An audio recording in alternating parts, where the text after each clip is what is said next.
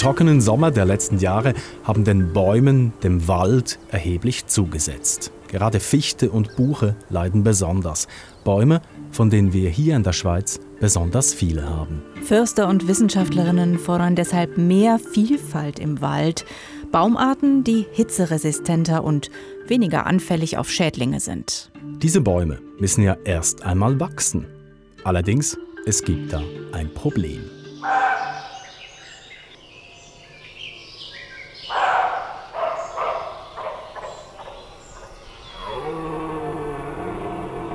Es rührt der Hirsch, es bellt das Reh. Sie und auch die Gämsen machen sich an den jungen Bäumen zu schaffen. Und es gibt viele von ihnen. Die Populationen sind in den letzten Jahrzehnten massiv gewachsen. Mancherorts sind es zu viele Tiere und die fressen gerne die Triebe von Bäumen. Wir können nicht alles schützen, weil wenn du aufs Mal alle, wenn jeder Baum schützt, wenn du 100 Bäume schützt, werden einfach gleichmäßig gefressen. Das ist ja so. Der Wald muss sich dem Klimawandel anpassen, am besten indem er resistentere Arten hervorbringt, wie zum Beispiel Elsbeere, Bergahorn und Traubeneiche. Doch bevor diese Bäume groß und kräftig sind, kann viel schiefgehen. Ich wollte wissen, was wächst und gedeiht im Wald oder eben nicht. Darum war ich mit dem Förster im Oberwallis unterwegs. Mein Name ist Peter Ascheli, ich bin Revierförster und Betriebsleiter von Forst Aletsch seit 1987. und ich habe mit einer Biologin gesprochen, die untersucht, welchen Einfluss die Wildtiere auf die Entwicklung des Waldes haben. Wenn sie sehr viel dieser jungen Bäumchen fressen, kann es auch sein, dass es einfach deutlich weniger dieser Bäume schlussendlich im Wald hat oder gar kein Wald mehr aufkommt. Ich bin Andrea Kupferschmidt. Ich arbeite am Institut für Wald, Schnee und Landschaft in Birmensdorf und ich erforsche die Interaktionen zwischen Reh, Hirsch und Gemse und den kleinen Bäumchen im Wald. Der Wald, das Wild und Wolf und Luchs. Dies ist ein Kontext von Remo Vitelli. Mein Name ist Katrin Becker. Remo, du bist für deine Recherche ins Oberwallis gefahren und du warst dort in mehreren Wäldern in der Gegend um die Bettmeralb und die Riederalb unterwegs. Mhm. Der Förster Peter Aschile hat mich mitgenommen in sein Revier. Er ist ein richtiger Naturfreund und außerdem auch Jäger. Der über 60-Jährige kennt da oben praktisch jeden Baum persönlich. Mhm. Und er bewegt sich im steilen Gelände wie eine Gämse. Ich hatte also echt Mühe mitzuhalten.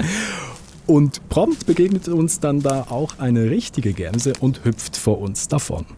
Ja, ich sehe die Gare die Gämse. Ja, die sehe ich schon gerne. Ich meine, das gehört euch zum Wohl. Das müssen wir einfach euch sagen.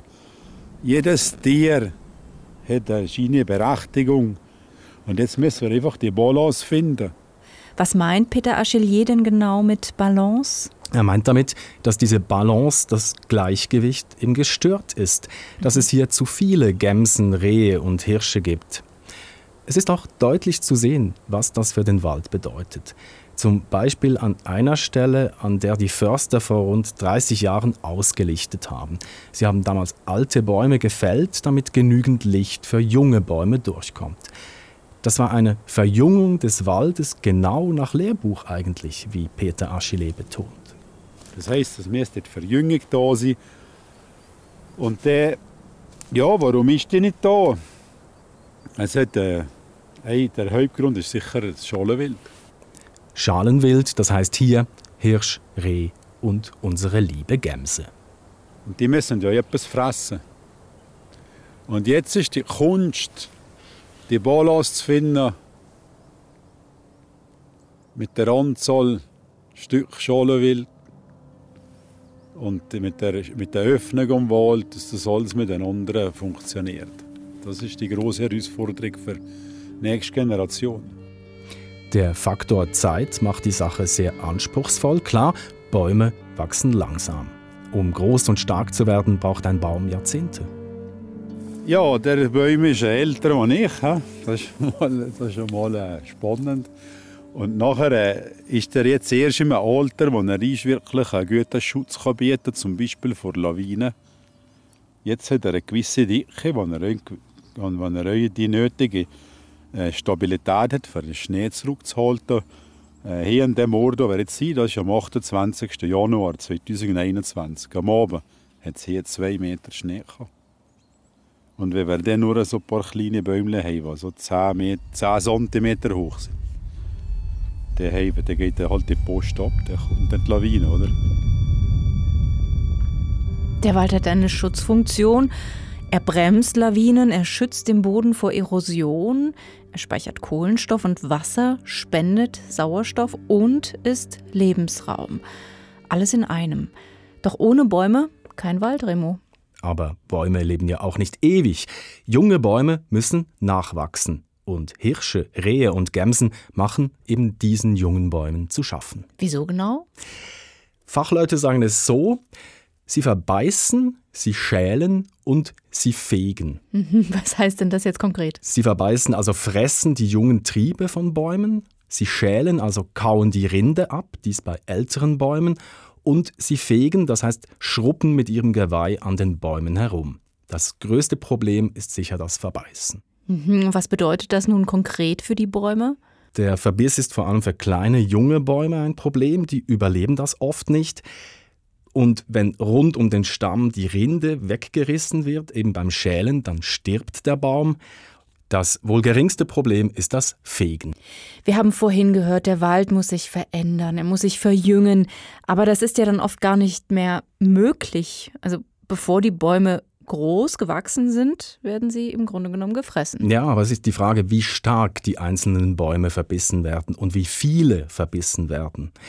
Angeknabbert werden Bäume vor allem im Winter, wenn es fast nichts anderes zu fressen gibt.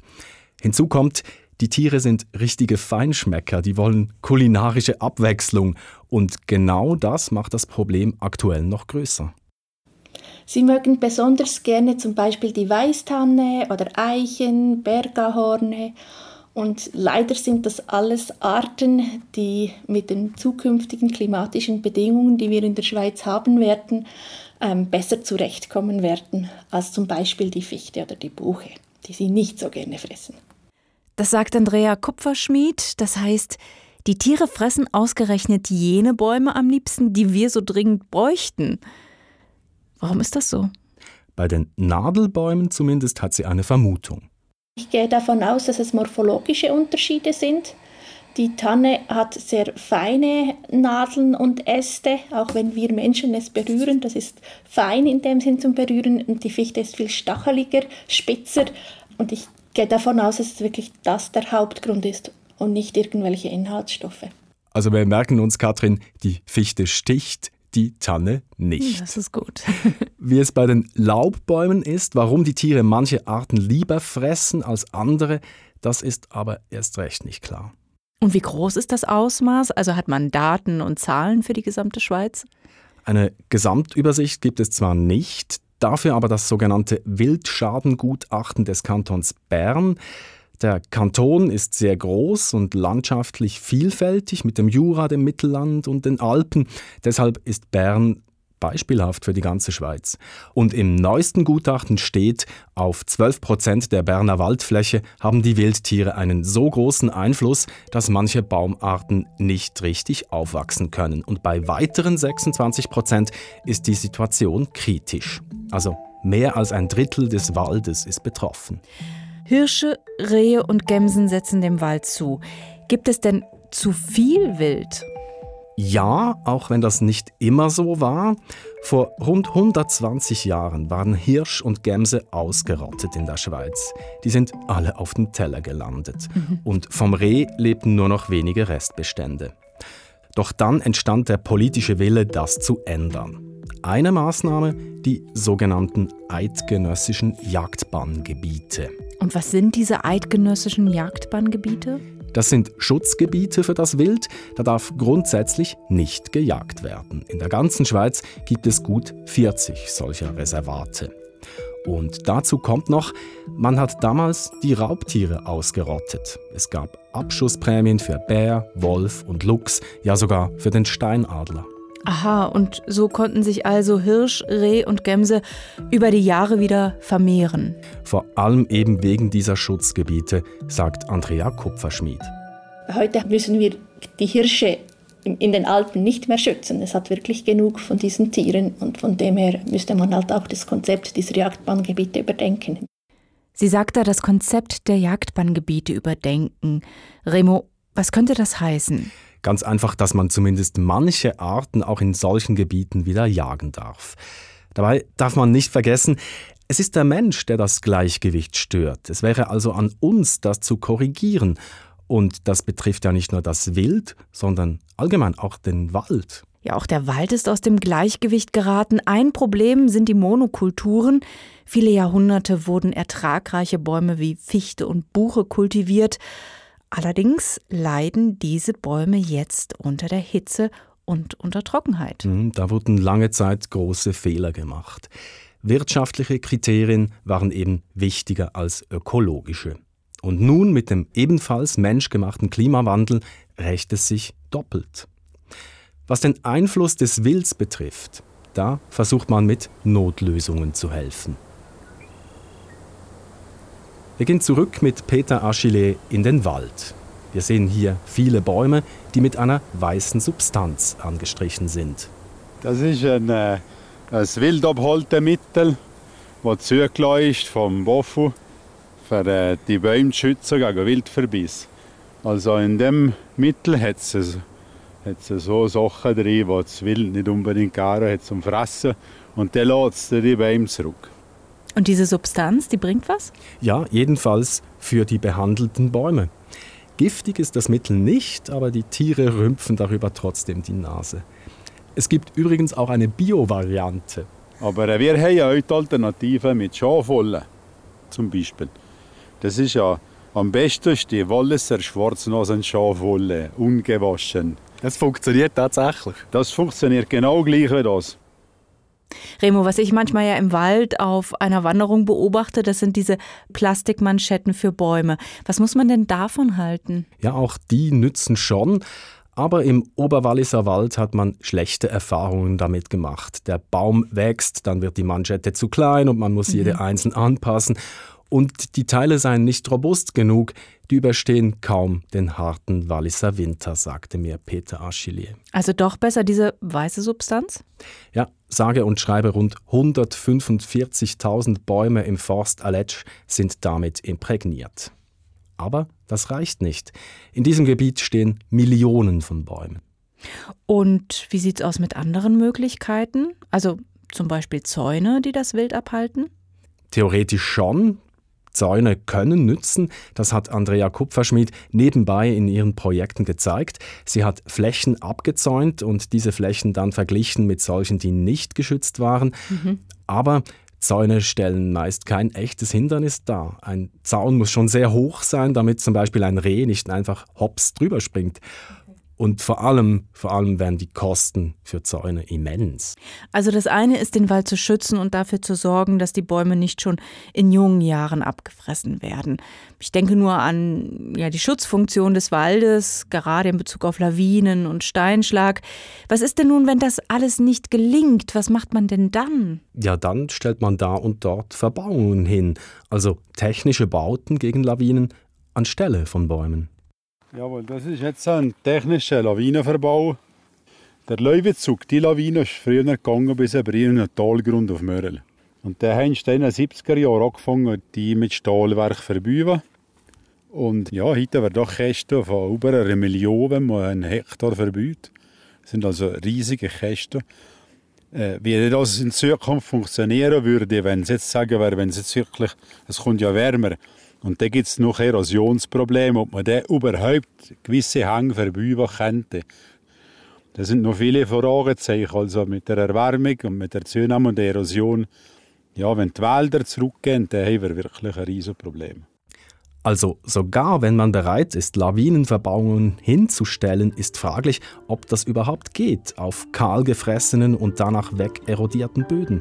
Es braucht die Vegetation und das viele Wild bleibt damit ein Problem.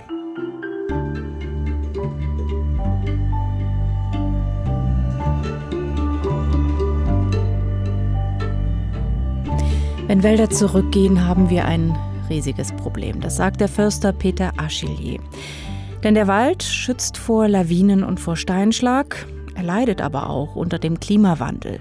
Große Baumbestände sterben ab und die Bäume, die beispielsweise gegen Dürre und Trockenheit resilienter sind, die werden bereits in jungen Jahren vom Wild verbissen. Egal, wie man es also dreht und wendet, es braucht weniger Wild und dafür mehr Bäume. Ein dem Biotop angepassten Wildbestand, das ist absolut äh, zwingend und der funktioniert das problemlos.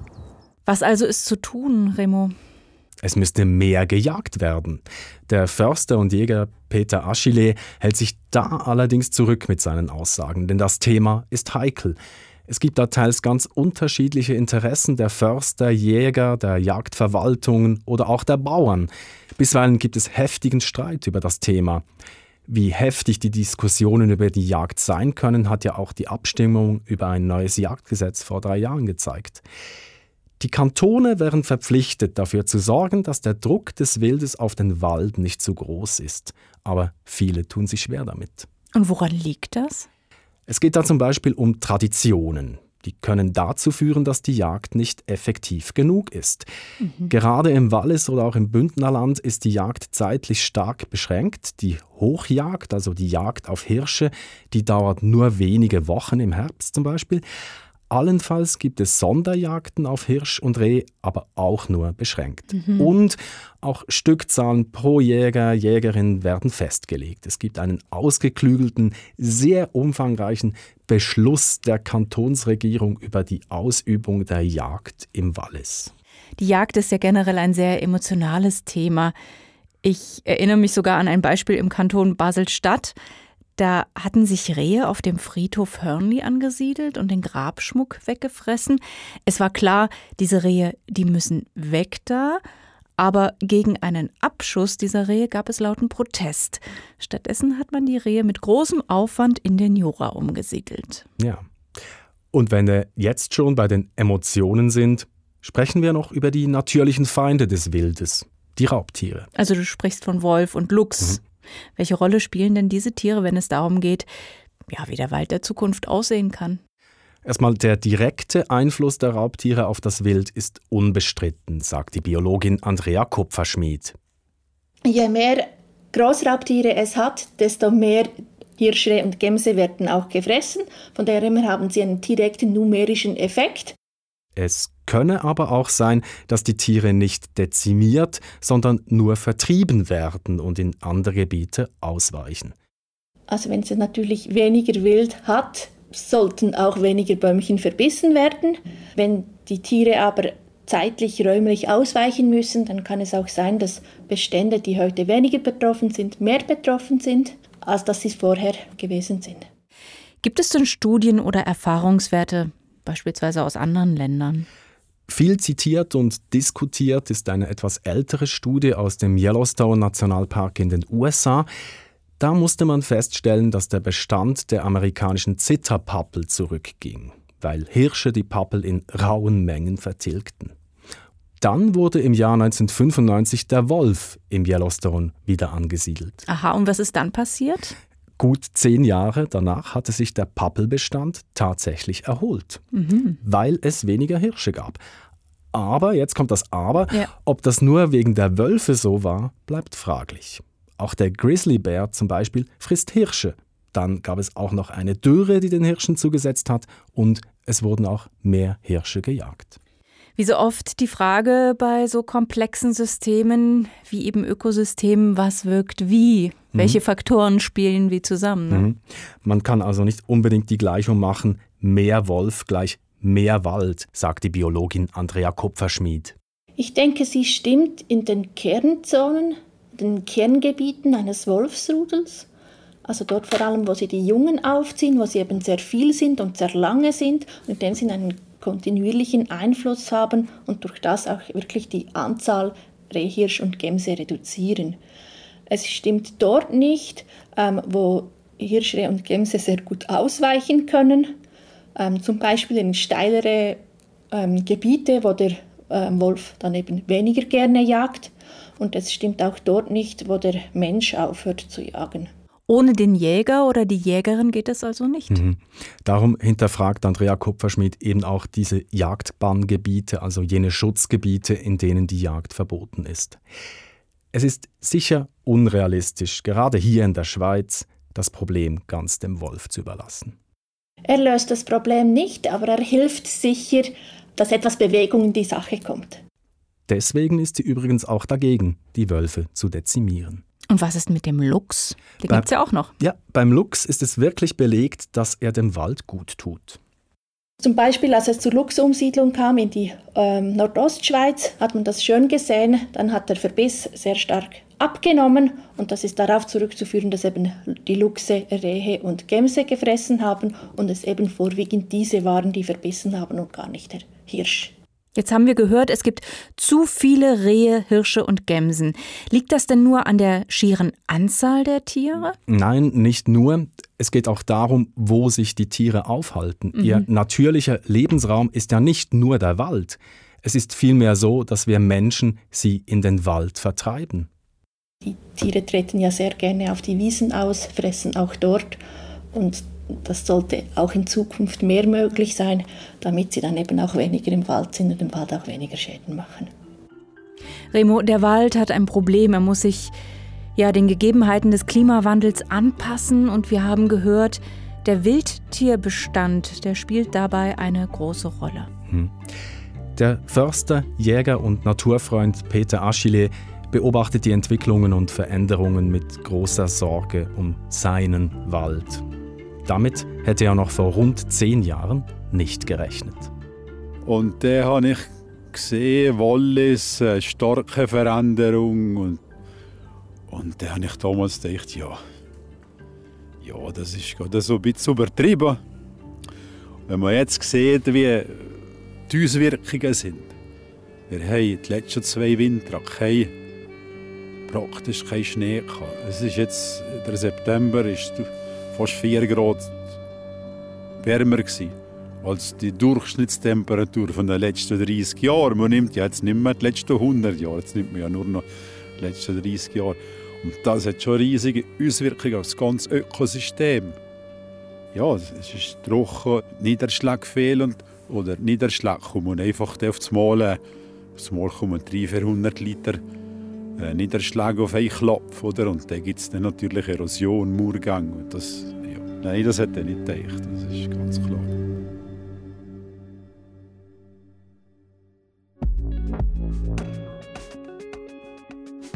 Der Wald, das Wild und Wolf und Luchs. Das war der Kontext von Remo Vitelli.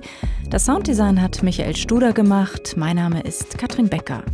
Und wenn Sie wissen wollen, wie der Wald der Zukunft aussieht, in unserer Podcast-Mediathek, da gibt es eine weitere Sendung darüber, welche Baumarten zukunftsfähig sind und welche nicht.